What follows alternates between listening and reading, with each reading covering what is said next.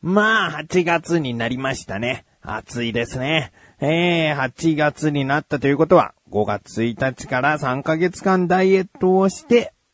20キロ痩せるというね、目標を立てました。ダイエット方法は主に食事制限です。もう結果を言っちゃいますね。えー、いくつ減ったのか。なんとマイナス20.2キロ。いやいや、久々にね、ダイエットの目標としてね、達成したんですよね。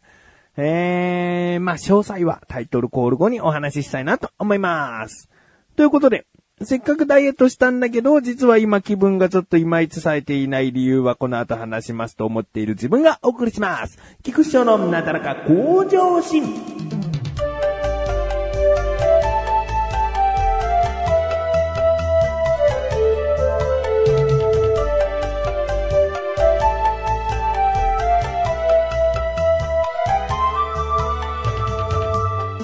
えー、20.2キロですよ。もう、小学校低学年の子供ぐらいのね、えー、体重じゃないの？それを丸ごと3ヶ月前背負って生きてきたわけですからね。と言ってもそんなにね、そんなに実感湧かないですよね。本当にね、じわじわじわじわ痩せてきましたから、えー、これがですね、僕毎日ちゃんと体重をそのスマホのアプリに登録していたので、それを線グラフにしてくれるんですね。えー、なので、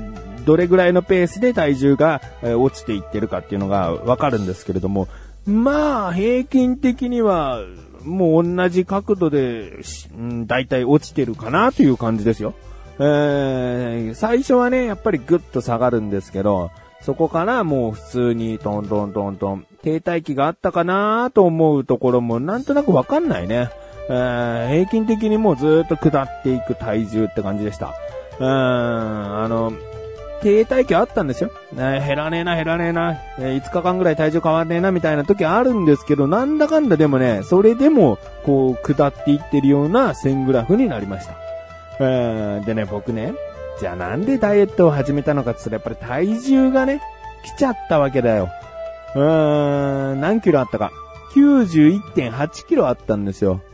うん、でね、僕90キロ、多分今年になっててからとか、まあ去年のもう、どこかではもう90キロもしかしたらたまにはね、お腹いっぱい食べたらなってたのかもしれないけど、まあ91.8キロってなると、お腹が空いた状態でも多分90キロ台ってことだよね。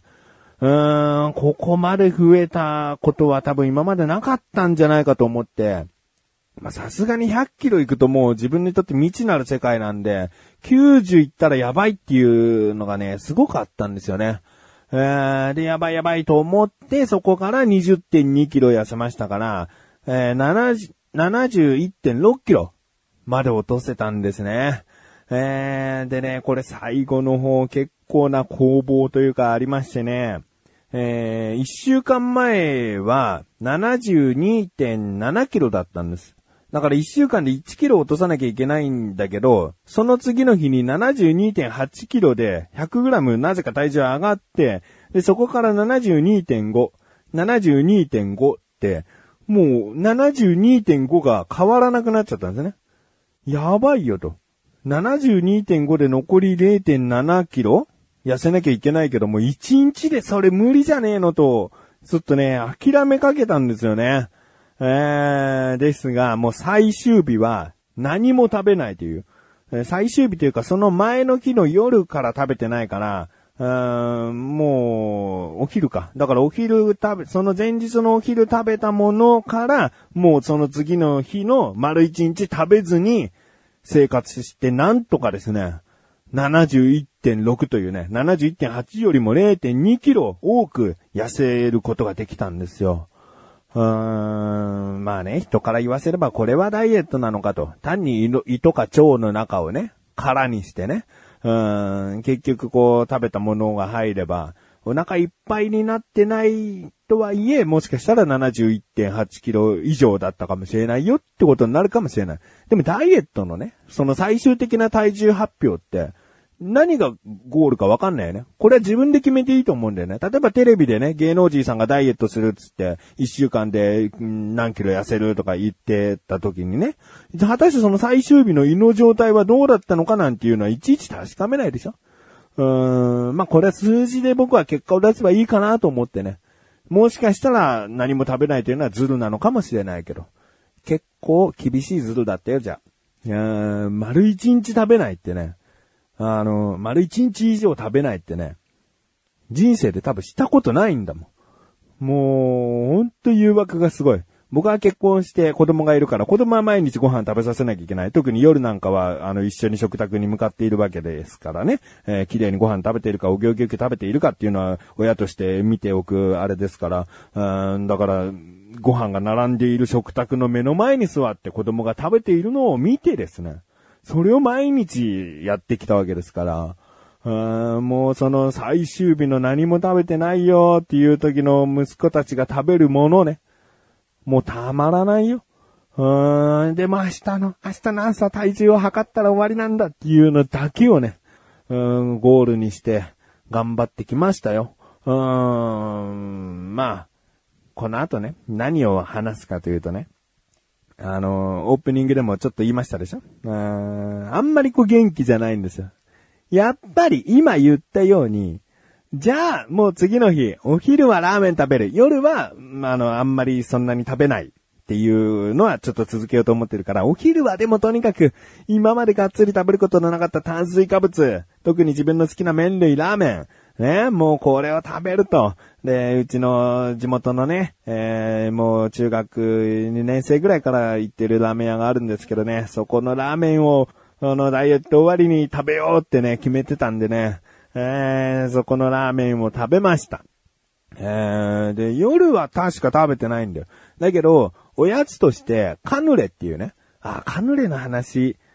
いや、わかんない。あのー、ちょっとカヌレすげえ好きな欲があっていっぱい喋りたいことあるんだけど、ちょっと今回押さえとく。カヌレっていうお菓子が売ってるお店を近所で見つけて、で、もう今まで食べたことなくてどんなものか食べたかったのね。それはもうダイエット中だったから、もうダイエット終わったらカヌレを絶対食べようって思ってて、で、そのラーメン食べたお昼の、その、その後のおやつにカヌレを買って食べたんですよ。で、構ね、結構な重量だったの。見た目可愛らしくてちっちゃいね。マドレーヌよりも多分なんかちっちゃいようなイメージ、うんなんですけど、それぐらいのお菓子なんだけど、重みがあって、で、食べたらすごい美味しくて、2個食べたのね。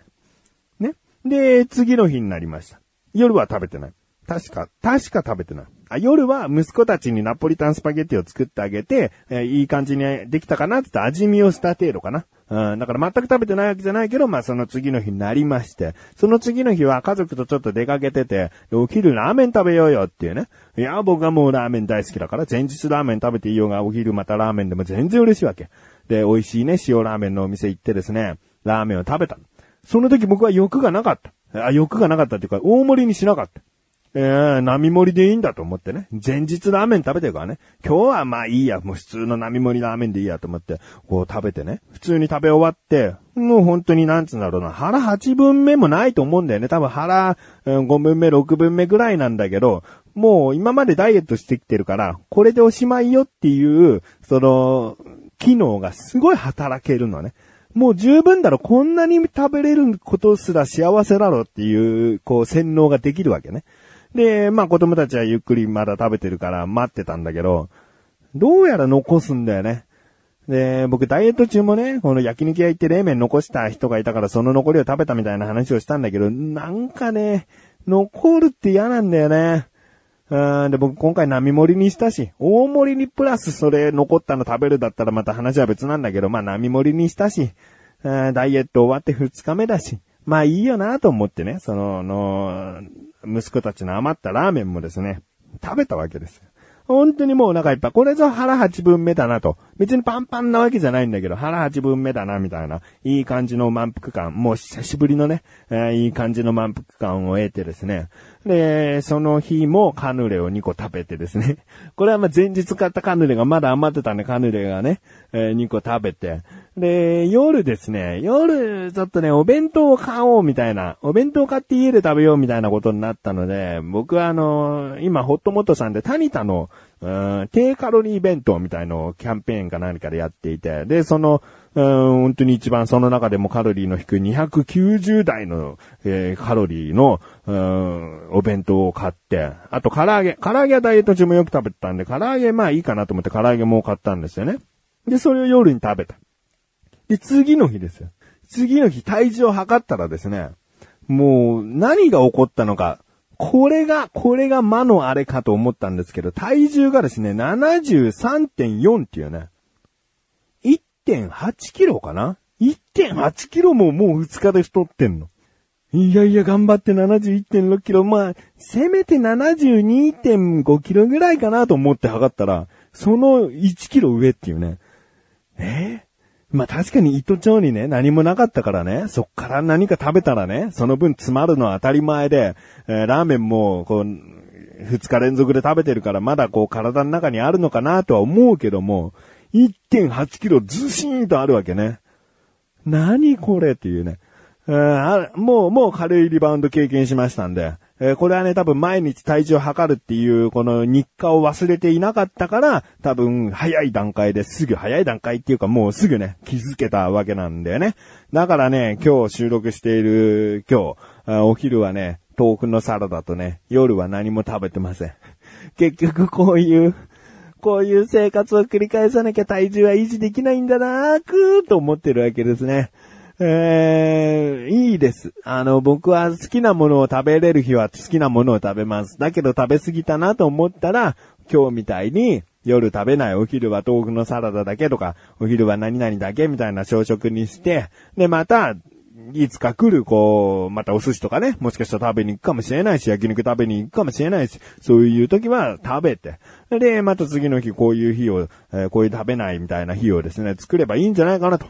思いました。僕がこれの一生続く、えー、食生活になるんじゃないかなと。うーん、じゃないとだってやっぱりリバウンドするしね。で、まあ、本当にじゃあ一生こうなのかって言ったらやっぱり筋トレをすればいいにはいいんだよね。一日の消費カロリーの量を増やせばいいわけだから、筋トレしてもっと体作りをね、しっかりすれば、まあ、ある程度バランスのいい食生活に戻れるのかもしれないけど、うん今はね、これ続けていかないとね、やっぱリバウンド怖いね。えー、ダイエットをしている方はね、あのー、こういうことだよね。こんなにリバウンド強えんだなと思ったよ。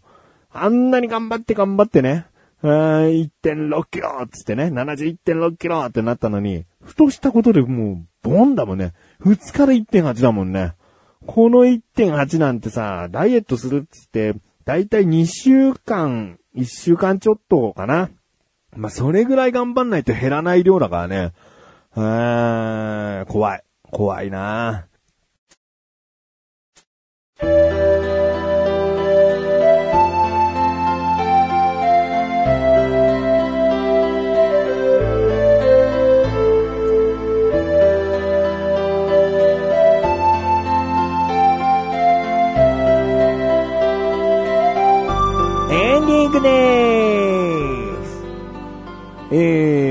11月と言いますと、神さんと息子がですね、実家の大阪に帰郷する時期でございまして、えー、次回の配信が8月の12ですよね。もう神さんと息子はですね、大阪に行っております。うん。ですが、今年はですね、僕も大阪に3日間ぐらいは行くので、もし大阪にいる方でね、ちょっとお会いしませんみたいなことがあればですね、全然言ってくださいね。ツイッターで受け付けます。まあ、ツイッターでフォローし合ってるぐらいの中じゃないと、ちょっと急に会うのはね、えー、難しかったりもするので、まあ、そういう方が聞いていましたら、もし、大阪行くのであればどうですかっていうのはね、いただけたら、なるべく時間を作ってご対応したいなと思います。うん。ということで、お知らせで